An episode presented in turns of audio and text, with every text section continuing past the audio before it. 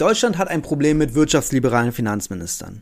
Von Olaf Scholz über Wolfgang Schäuble bis zu Christian Lindner, aber auch Per Steinbrück sind sie alle wirtschaftsliberal durch und durch. Heute sehen wir uns mal an, was Per Steinbrück zur aktuellen Wirtschaftslage zu sagen hat.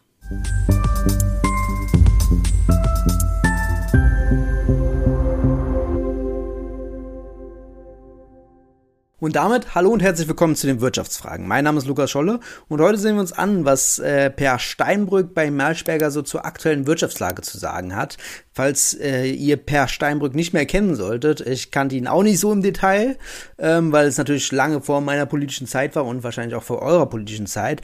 Aber der gute Herr war mal Ministerpräsident des Landes Nordrhein-Westfalen von 2000 2002 bis 2005 und danach Finanzminister von 2005 bis 2009 ähm, in einer großen Koalition. Sehr spannend, sehr spannend. Und er ist einer der wenigen ähm, Finanzminister gewesen, der tatsächlich auch Volkswirt ist. Äh, die anderen sind alle Juristen. Äh, Wolfgang Schäuble, Olaf Scholz, Christian Lindner ist, glaube ich, Politikwissenschaftler. Das heißt, wir können jetzt vielleicht von Per Steinrück eine fundamentalere Analyse der Wirtschaftslage ähm, erfahren. Ich sag euch so, so viel schon mal. Es geht um die Geldmenge. Keine Angst, äh, doch habt Angst. Aber ich würde sagen, wir schauen einfach mal rein, was er uns zu sagen hat. Er hat sich bei Maischberger geäußert. Herr Steinbrück, wir müssen heute natürlich über das reden, was Sie als äh, ehemaliger Bundesfinanzminister vielleicht besser wissen als andere. Wir haben eine Rekordinflation. Die Kollegen von Börse vor acht haben einmal den Preisanstieg seit dem Dezember 21 bebildert. Erdgas plus 148 Prozent, Strom plus 90 Prozent, Öl plus 56 Prozent. Der Kaffee steht ganz unten, hat aber auch noch 33 Prozent Steigerung. Wie geht's Ihnen, wenn Sie das im Supermarkt sehen, an der Tankstelle? Was denkt der ehemalige Bundesfinanzminister? Ähm, mich erfasst ein gewisser Ärger. Über wen? Weil diese Inflationsentwicklung eigentlich jedenfalls für manche, unbenommen, dass keiner den Ukraine-Krieg vorhersehen konnte, seit zwei Jahren ein über uns schwebendes Risiko gewesen ist. Das heißt, das der Krieg alleine ist es nicht schuld? Nein, sondern es war schon vorher angelegt. Es war angelegt auch durch eine ultra expansive Geldpolitik der EZB. Okay, erster Satz schon direkt komplett lost, muss man sagen, weil man kann an diesen Preisen nur sehr schlecht erkennen, wie viel davon jetzt äh, pandemiebedingt sind und wie viel davon kriegsbedingt sind. Und der, Kriegsbeginn, äh, der kriegsbedingte Anteil, vor allem bei der Energie, der ist ja deutlich höher. Wir sehen es jetzt hier gerade nochmal, äh, wo es pausiert ist. 148 Prozent, 90 Prozent, 56 Prozent. Das hat alles nichts wirklich mit den Lieferketten äh, zu tun. Zwar auch ein bisschen, aber natürlich äh, vor allem seit der Kriegs, seit dem Kriegsbeginn äh, sehen wir die äh, enormen Preissteigerungen. Vorher auch, klar ein bisschen, aber nicht in dem Maße. Und das überwältigt sich natürlich auch in andere Bereiche, vor allem dann auch in äh, Transportmittel von Gütern, die halt äh, verschifft werden müssen. Also, dass das jetzt alles äh, pandemiebedingt sein sollte, schon ist schon schon wild, aber wir äh, sehen mal weiter. Er hat jetzt schon angefangen mit der Geldmenge. EZB. Die EZB ist mindestens seit zwei, zweieinhalb Jahren auf diese Risiken hingewiesen worden. Sie hat das sehr stark unterschätzt. Sie hat das versucht zu kamouflieren. Sie hat Entschuldigung gefunden. Sie hat uns Aussagen gemacht, das würde alles besser und wieder runtergehen. Und es war erkennbar, dass bei Erstmal hat die EZB äh, die Inflationsentwicklung äh, jahrelang überschätzt. Das heißt, es gibt so bekannte Graphen, wo sie so Forecasts machen äh, mit der Infl Inflationsentwicklung und da sieht man, dass es, dass sie immer damit berechnen, dass die Inflation hochgeht, hochgeht, hochgeht und tatsächlich bleibt sie einfach bei unter zwei Prozent und äh, verändert sich da ein bisschen, aber äh, dass sie jetzt hier äh, davon ausgegangen ist, dass sie immer wieder runtergeht, ist falsch. Auf die letzten zwei Jahre bezogen und dann hatten wir natürlich noch krasse Sondereffekte mit der Mehrwertsteuersenkung und sowas alles. Ähm, was er jetzt hier auch nicht differenziert, weil es war absehbar, dass im letzten Herbst, also im Herbst 2021, 20 Herbst 2021, äh, dass da dann quasi der Mehrwertsteuereffekt abnimmt zum Januar 2022. Allerdings war im Zuge dessen die Anstiege der äh, Energiepreise so stark, dass dieser Mehrwertsteuereffekt äh, total kompensiert wurde und dadurch die Inflation einfach äh, weiterhin hoch war. Also das hat jetzt nichts, äh, das gab rationale Gründe von einer Senkung auszugehen, dass dann andere Entwicklungen äh, passieren, war wenig absehbar. Ähm, aber gut, wir gucken mal weiter. Äh, der Liquidität, die die EZB in die Märkte gepumpt hat, Sie müssen sich vorstellen, dass die Bilanzsumme, die, die, die, die, die Geldmenge der, der, der EZB von 900 Milliarden Euro nach der Finanzkrise inzwischen auf 6 Billionen Euro hochgegangen ist. Und dass die Frage irgendwann ansteht, wie kriege ich die Zahnpasta wieder in die Tube, ist nicht so besonders originell. Was da wird laut geklatscht. Äh, Zahnpasta in die Tube ist natürlich äh, abgeguckt von Hans-Werner Sinn. Vielleicht haben die sich auch vorher ausgetauscht. Ähm, beim Briefing und bei den Metaphern. Könnte ganz gut sein. Ähm, aber ich wünschte mir, jetzt würde mal nachgefragt werden, Herr Steinbrück, wenn die EZB die Geldmenge ausweitet, wie kommt diese Geldmenge zu steigenden Energiepreisen? Das wäre ja mal ein Wirkungskanal, den könnte er mal aufzeigen und dann auch gerne im zeitlichen Verlauf, wie so die EZB lange, zwei Jahre lang die Geldmenge ordentlich ausweiten kann und dann auf einmal die Energiepreise explodieren. Äh, und das dann auch nochmal mit dem Krieg äh, in Verbindung bringen. Also das wäre schon mal eine Analyse, die wäre wirklich spannend und nicht einfach nur irgendwelche Sachen beschreiben und wild zusammenfügen. Aber gut, Maischberger stellt leider gleich gegensätzliche Fragen, die natürlich neoliberale Annahmen äh, enthalten haben. Also die EZB hat jetzt einen Schritt gemacht, 0,5 äh, 0,25 Prozent gehen die Zinsen hoch. Das wird also nicht reichen, Ihrer Meinung nach. Naja, man muss natürlich sehen, dass die EZB in einem enormen Dilemma ist. Sie hat als einziges Mandat, als einziges Mandat Geldwertstabilität. Mhm. Und ähm, nicht ein zweites oder drittes Mandat, anders als zum Beispiel eine amerikanische Zentralbank. So, und auf der anderen Seite weiß sie, wenn die Zinsen hochgehen, sind hochverschuldete Staaten der Europäischen Währungsunion, denen liegt plötzlich die Refinanzierung ihrer Staatsschulden wie eine Schlinge um ihren Hals und damit droht natürlich diese Europäische Währungsunion in eine gewisse Spaltung oder wie Frau Lagarde selber sagt, mit dem Fremdwort eine gewisse Fragmentierung zu kommen. Das ist die, das Dilemma der EZB. Das heißt, sie kann sich entscheiden zwischen ich rette Staaten Staaten oder ich helfe der Geldbörse der kleinen Leute? Was ist das? Naja. Hier war die Frage von Maischberger, also dass höhere Zinsen jetzt wahnsinnig gut sind für die kleine, äh, Geldbörse der kleinen Leute, ist natürlich Quatsch. Ähm, das sind gute Löhne, gute Renten, die dafür verantwortlich sind und stabile Mieten, stabile Preise. Ob die Geldbörse, Geldbörse von kleinen und mittleren Einkommen gefüllt ist. Ähm, aber Steinbrück hat hier natürlich schon überhaupt nicht verstanden, dass es natürlich die Politik ist, die viel bestimmender ist für die Inflation, weil die Politik ist es, die äh, Kriege verursacht äh, und dadurch die Energie und die Energiewende verpennt und dadurch jetzt die hohen angebotsseitigen äh, Preissteigerungen bei der Energie sind, ähm, dann durch schlechtes Corona-Management. Also es ist viel äh, originärer die Politik für die Inflation verantwortlich als die EZB, die zwar die Inflation als oder die die eine stabile Preis ein stabiles Preisniveau als Ziel hat, als Aufgabenziel, allerdings sind ihre Mittel viel viel begrenzter als die politischen Mittel, um die Inflation zu beeinflussen. Ähm, wir sehen es ja an dem Tankrabatt, der kann man jetzt halten äh, von was man will, aber er hat zumindest zum Teil die Preise gesenkt, mit einer relativ einfachen Maßnahme. Also damit kann man relativ schnell Einfluss auf die Preise nehmen und die Inflation, während die EZB Zinsen rauf, Zinsen runter, Anleihenkäufe mehr oder weniger machen kann, was sich aber nur über eine lange Zeit auswirkt oder mindestens eine mittlere Zeit. Also kurzfristig passiert da gar nichts. Ähm, also total falscher Adressat von Kritik und Verantwortung aus meiner Sicht. Aber gut, wir gucken mal weiter.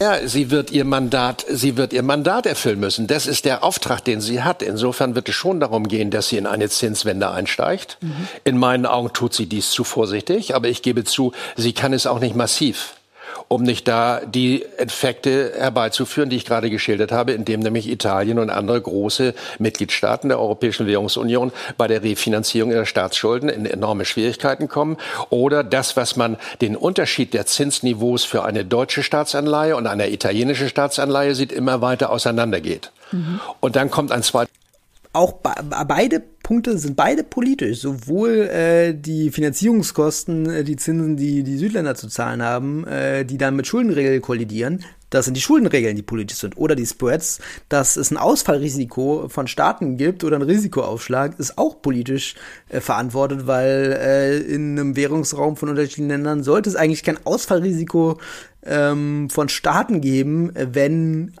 eine äh, Zentralbank hinter den Staaten steht. Also das ist äh, keine Ahnung, schon wieder total unpolitisch, äh, als ob das na, na, naturelle Gegebenheiten sind, diese institutionellen Rahmenbedingungen. Verrückt.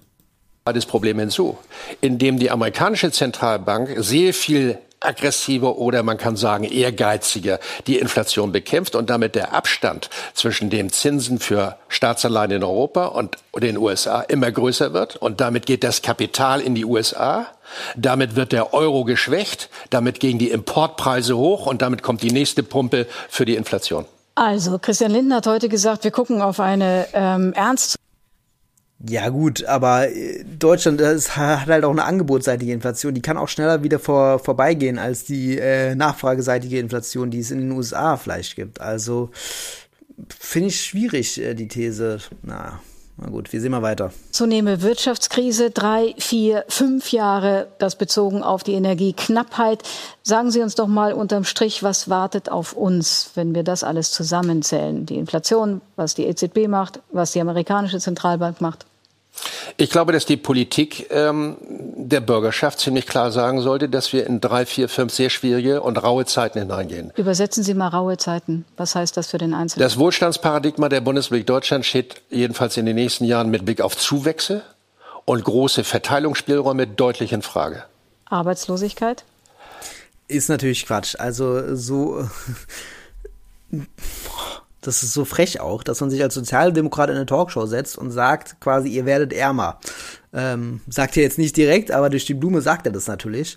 Ähm, natürlich gibt es Spielraum für Parteilungspolitik, äh, wenn man jetzt äh, entweder, wo die Schuldenbremse ausgesetzt ist, ordentlich entlasten würde, äh, die Schuldenbremse weitgehend reformieren würde und quasi sowohl die Binnennachfrage stärken würde durch Entlastungen und Zuschüsse, als auch die angebotsseitigen Inflations Ursachen zu bekämpfen durch ähm, strategische Investitionen, durch äh, Rabatte oder halt Preisdeckel für die einzelnen Energiegüter. Also da gibt's ja Mittel und Wege, um Inflation zu bekämpfen und quasi dann auch die Wirtschaft voranzuschieben. Also das ließe sich auch wenn man da alles drauf setzt, relativ kurzfristig wahrscheinlich realisieren oder zumindest abschwächen die äh, katastrophale Lage. Aber wenn man jetzt zu einer Sparpolitik äh, zurückkehrt, wie Christian Lindner es möchte, dann äh, kann man auch wenig machen gegen diese Sachen. Also äh, schon wieder entpolitisiert eigentlich, als ob das ausgemacht wäre.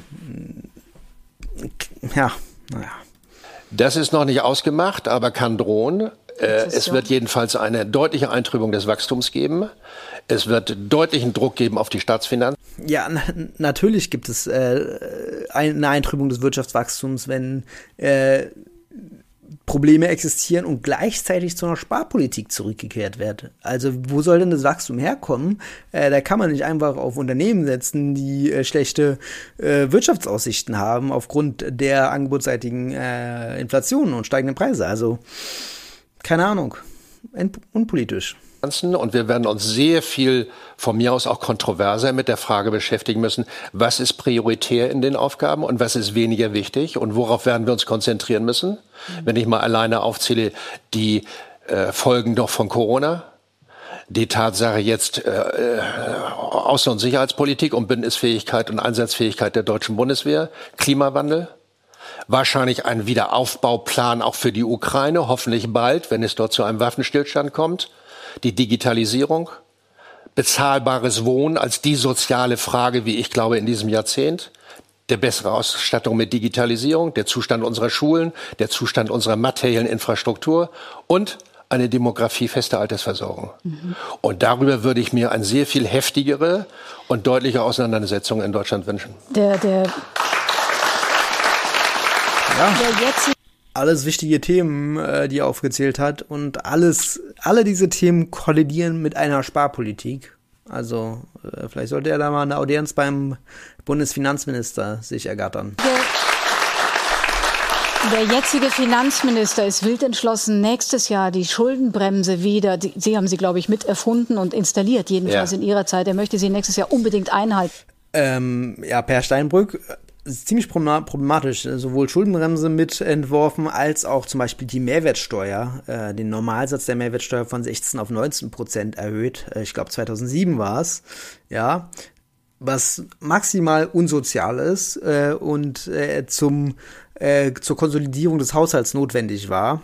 Äh, sehr problematisch, äh, finanzpolitisch. Also wirklich eine krasse Kürzung für die Armen und für die Reichen ist es nicht äh, relevant, die, das Steueraufkommen im Verhältnis zum Einkommen.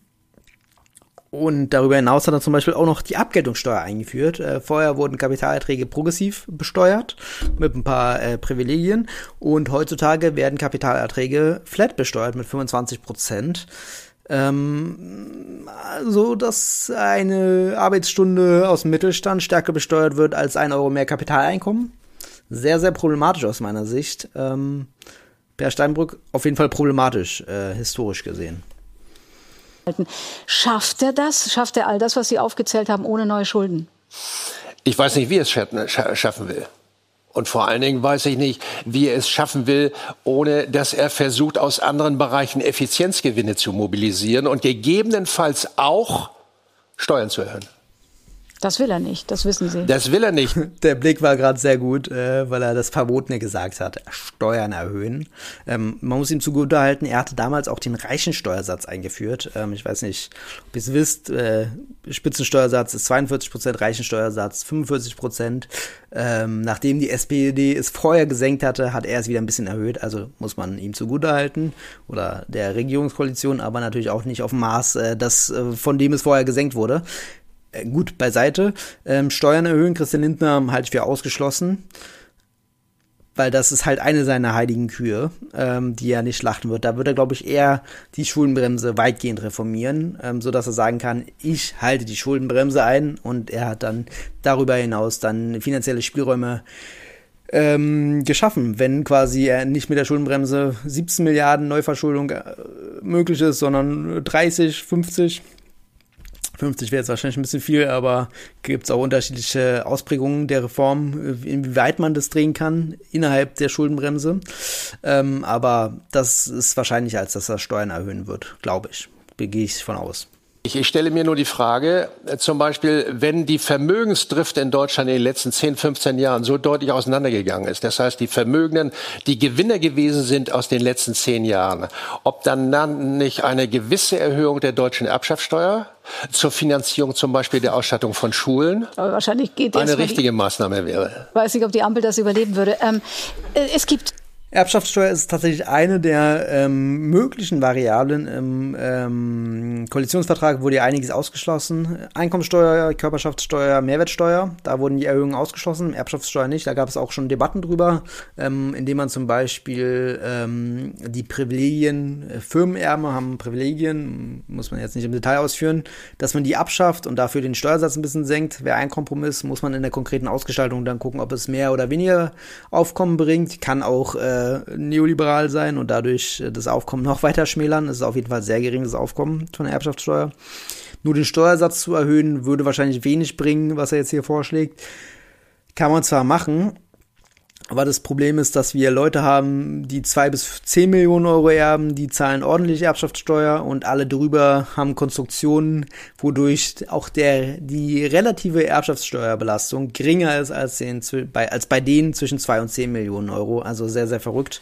Da muss man eigentlich reingehen an die Privilegien für Firmenerben und die Konstruktionsmöglichkeiten. Aber ob Christian Hintner das möchte, I doubt it ein 9-Euro-Ticket, es gibt ähm, ein Energiegeld. Es gibt einen idiotischen es Tankrabatt, ein, der viel Geld kostet. Ich hätte es ohne Adjektiv gemacht, aber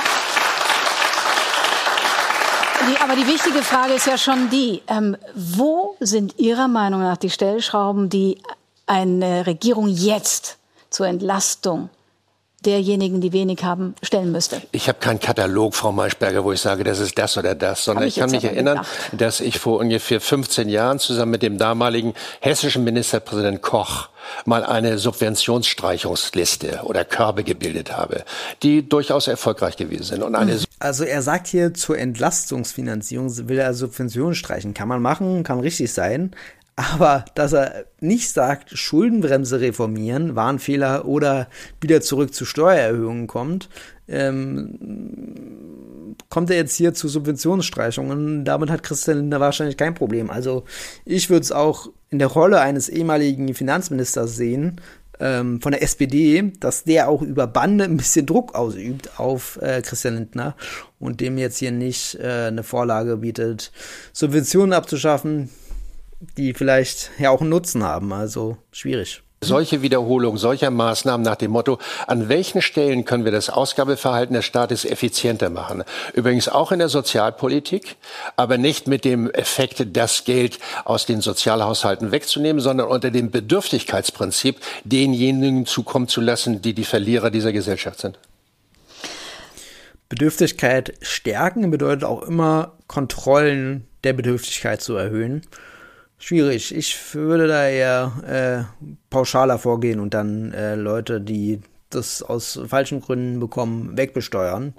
Mhm, auch ist ja ähnlich bei der Thema, beim Thema Mehrwertsteuersenkung auf Lebensmittel, da würden auch alle von profitieren und die oberen 1%, die man äh, damit nicht adressieren möchte, kann man ja ähm, die Steuerlast bei anderen Steuern erhöhen, um quasi die falsche Wirkung etwas zu korrigieren. Also jetzt da äh, zu sparen, damit Leute nicht bedürftig sind und vor allem das sind dann halt Leute an der Grenze wahrscheinlich bei Sozialausgaben, ähm, die dann ein bisschen oberhalb der Grenze sind und trotzdem was bekommen und die sind halt dann trotzdem noch arm. Also das ist auch und die Leute, die halt dann äh, aus falschen Gründen etwas bekommen, weil sie nicht berechtigt sind, also da geht dann auch Nachfrage und Binnenwirtschaft und Wirtschaftswachstum weg, wenn die dann äh, nichts mehr ausgeben können oder weniger ausgeben können, aber gut.